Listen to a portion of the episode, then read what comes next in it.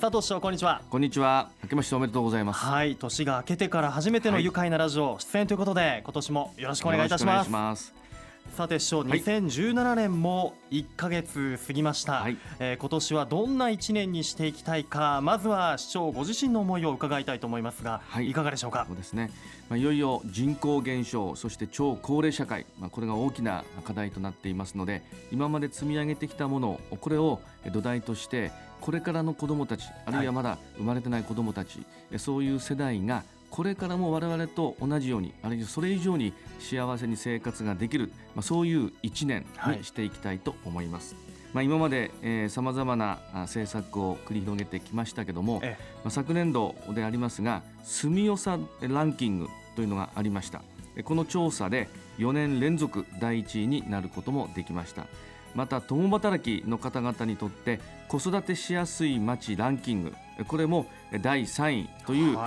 評価をいただくことができました、はいうん、また肝心の財政ですね。財政のを心配される方たくさんいらっしゃるかと思いますけども、はい、財政健全度調査これでも第3位という評価をいただきました、まあ、い。ずれもあの50万都市以上でありますけども、はい、まあ、そういうものを土台としてそれだけの力強い街になりましたのでこれからいよいよ先ほど申し上げた新しい取り組みを進めてまいりたいと思います。はいあの住みよさランキングにしても、はい、共働き子育てしやすい街ランキングにしてもあとは財政健全度にしても、えー、どれも上位、まあ、1位のものもあるということで,、はいね。えー、まあ、人でいうとこう街が健康で元気な状態ということが言えるのではないかなというふうにも何でもできますという状態ですね、はい、スタンバイ OK スタンバイ OK ですね、はい、あの市の取り組みについてもね、お伺いしていきたいと思うんですが、えー、平成28年度も残すところあと2か月、はい、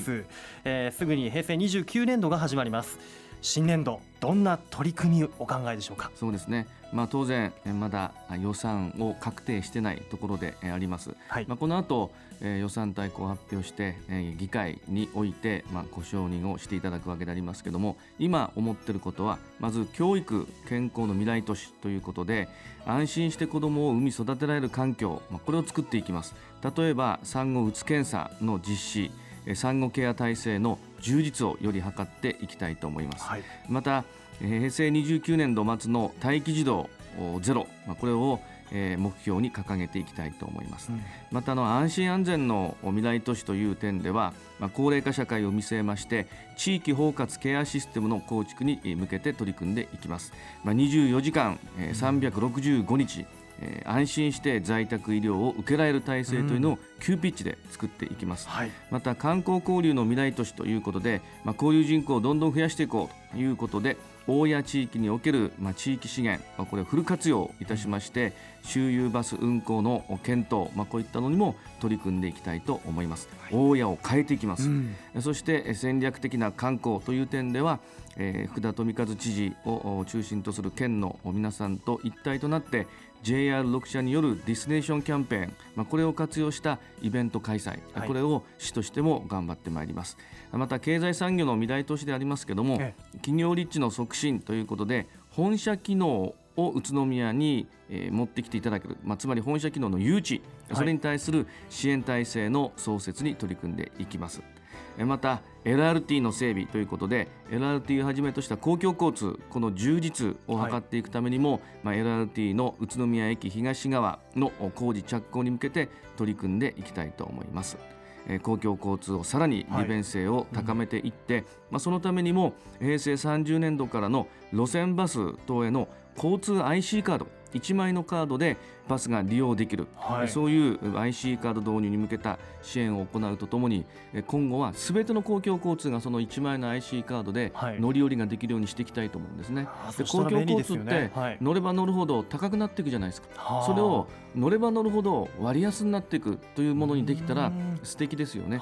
どんどん外出もできやすいと思うし医療費や介護を抑制することにもつながっていくので、そういう社会を作っていきます。新しい体制の整備だけでなくこう今ある体制の充実だったり、えー、問題の解消にも取り組むということなんですね。はい、そうですね。住みたい住み続けたい未来都市宇都宮にどうぞご期待いただきたいと思います。はい。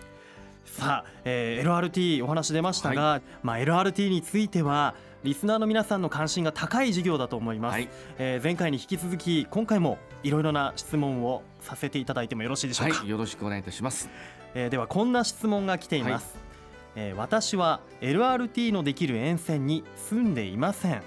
えー、多分 LRT には乗らないと思うのですが LRT の整備は宇都宮市にどのようなメリットがあるのでしょうか。とのことなんですが、はい、そうですね、はい、あの新幹線を持っていただけると分かると思うんですね、ええ、新幹線に乗らない方利用しませんよという方いると思いますけどもあの新幹線は宇都宮の発展になくてはならないものですよね、はい、だから宇都宮はここまで発展をしてきた。これからも必要だと思うんです、えうん、ですから、まあ、自分に関係なくても宇都宮の発展をする、まあ、装置の一つと思っていただきたいと思います、はい、もちろんその LRT が利用しやすい環境というのは作っていきますけども、まあ、宇都宮は鉄道あるいはバスデマンドタクシーそして LRT さまざまな用途に合わせた公共交通網を構築していって車のと公共交通が共存できるという街を作っていきたいと思います、まあ、こうした公共交通の軸となる、はい、えー、鉄道また LRT こういうのが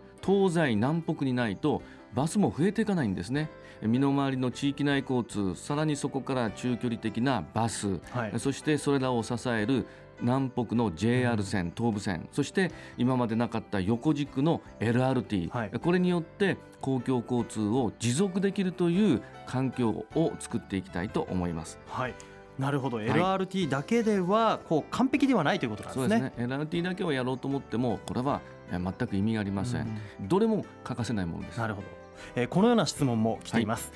はい、LRT 事業は全体で1000億円以上かかるという話。こちらは本当なのでしょうかと。そんなことはありません。そんな巨大な事業を我々は国に申請,、申請したこともありませんし今まで話したこともありません、うん、まあ、宇都宮が考えている、また国から認定を受けた、えー、事業というのは、はい、JR 宇都宮駅東口から、えー、芳賀町の本田技研北門付近までの、えー、JR 宇都宮駅東側区間の約15キロなんですねこの15キロで約事業費が458億円かかるということになります。このうち半分2分の1は国から補助が出ることになっていますので、まあ、全体でも1000億なんていう目がくらむような、はい、気の遠くなるような数字はかかりません。それは今まで流れてきたのはデマだと思います。そうですはい。では私たち市民の負担が増えるのではないか、税金が高くなるのではないかという話は、はい、全くありません。税金が、えー、高くなるなんていう授業を今まで宇都宮市はやってきたこともありませんし今回の LRT を含めた公共交通についてもそんなことはありません。先ほど申し上げたように半分は国が出す。で残りの半分を一括払いじゃないんですね。20年間という期間で払うというルールになってます、1年間で最大の支払い金額というのは約13億円です。まあ、これは、はい、県とまだ話をしてませんけども、ええ、県も協力をするよと言っていただければさらに1年間の費用は13億円から低くなるということになりますね。宇都宮の1年間の予算は、はい、えー、平成28年度予算計上した金額は2053億円。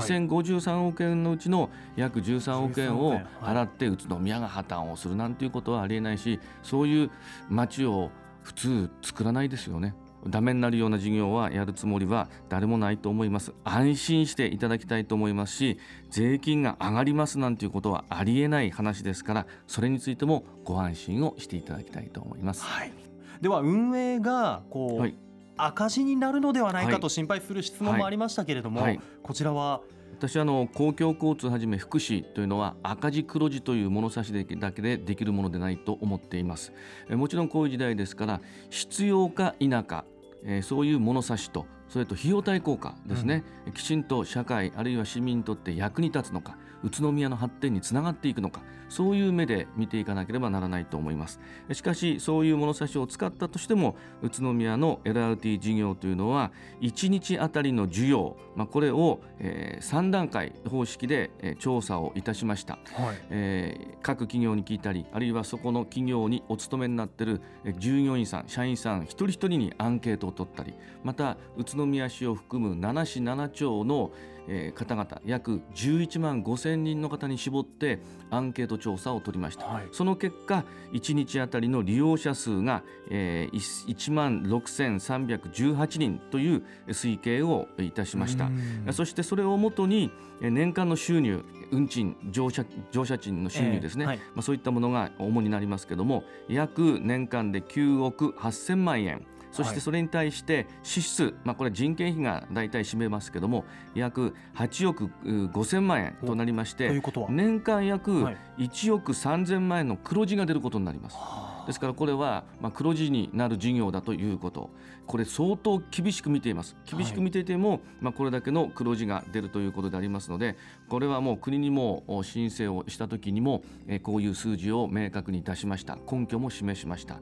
私もいろんな公の中で言ってますので、はい、これは嘘をついてるわけじゃなくて正しく皆さんに知っていただくためにもこのように説明をさせていただいていますので安心をしていただきたいと思います。はいなるほど、はい、あの市長 LRT が通ることによって、はい、えー、宇都宮のこう中心地、はい、大通りにバスが通らないという、はい、こういう質問も来ていますが、い、かがでしょうか、まあ、あの巨大タンカーじゃありませんからバスよりも細いんですね。あそうですか、えー、幅は、ですから、えー、当然 LRT が上下で走ったとしても車やバスが十分に取れるだけのスペースはできます全くあのバスが通らないとか車が走れなくなるということはありえませんので安心してください。はいわかりました、はい、えー、全て宇都宮の身の丈の中でやっていきます。先ほど財政健全度調査全国3位という評価をいただいたという話しましたけどもその財政を意識して子どもたちに負の遺産ではなく大きな輝かしい財産これを残すための社会づくりを今から行っていきます。はいありがとうございますえー、引き続きラジオを聴いている皆さんからのご質問を受け付けていますので、えー、お気軽にこちら愉快なラジオまでお寄せいただければと思います。本日の出演は住めば愉快だ宇都宮の佐藤栄一宇都宮市長でした。佐藤市長今日はどうもありがとうございました。ありがとうございました。住めば愉快だ宇都